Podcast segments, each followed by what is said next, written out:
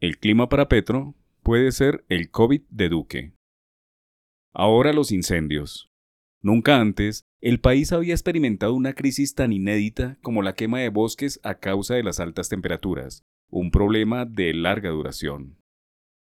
El expresidente Iván Duque fue elegido en 2018, pero desde diciembre de 2019 y hasta bien entrado 2021, tuvo que atender y enfocar recursos escasos para sobrellevar la pandemia global ocasionada por el COVID-19 o coronavirus.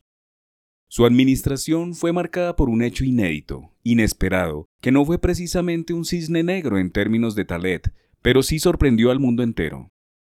El presidente Gustavo Petro, que lo sucedió, fue elegido en 2022, cuando todo regresaba a la normalidad, y su mandato irá hasta agosto de 2026. Hasta ahora, la mayor amenaza inédita, tampoco cisne negro, es el fenómeno del niño, un cambio drástico climático caracterizado por altas temperaturas y sequías que se presentan cada tres o siete años y que había sido advertido con suficiente tiempo por los institutos meteorológicos más importantes.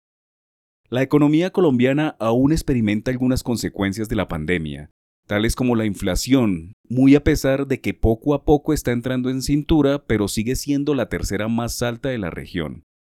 Los países europeos experimentan una variación de precios en torno a 2%. Estados Unidos espera un comportamiento inflacionario de 2,5%, a lo que los banqueros centrales han respondido con mucha ortodoxia, pues ni han bajado las tasas con la rapidez que subió el índice de precios al consumidor.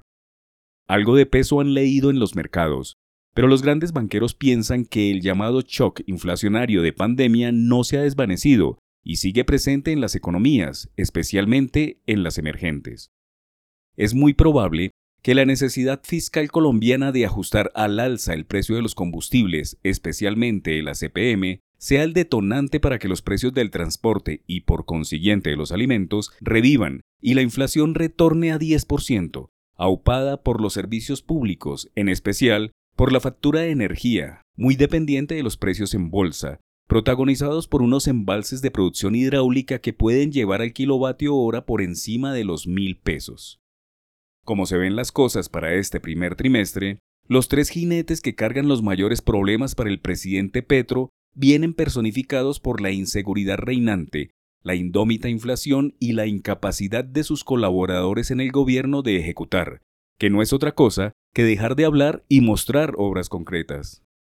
Los incendios generados, obviamente por manos criminales a lo largo y ancho del país, ayudados por las olas de calor y varios récords de temperaturas, solo son la punta del iceberg de una realidad mundial bastante sobrediagnosticada que es el cambio climático derivado de la contaminación.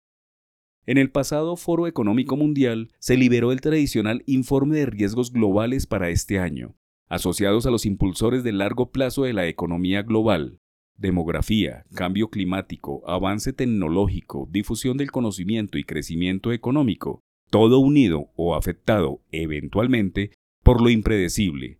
lo que requiere de gobernantes, según Martin Wolf, que sepan reducir fragilidades, gestionar las crisis, planificar los riesgos y comprender los factores fundamentales, muchos de ellos globales, porque la miopía y el tribalismo habituales de la humanidad no van a funcionar. Ojalá el clima no se le convierta a Petro en el coronavirus de Duque.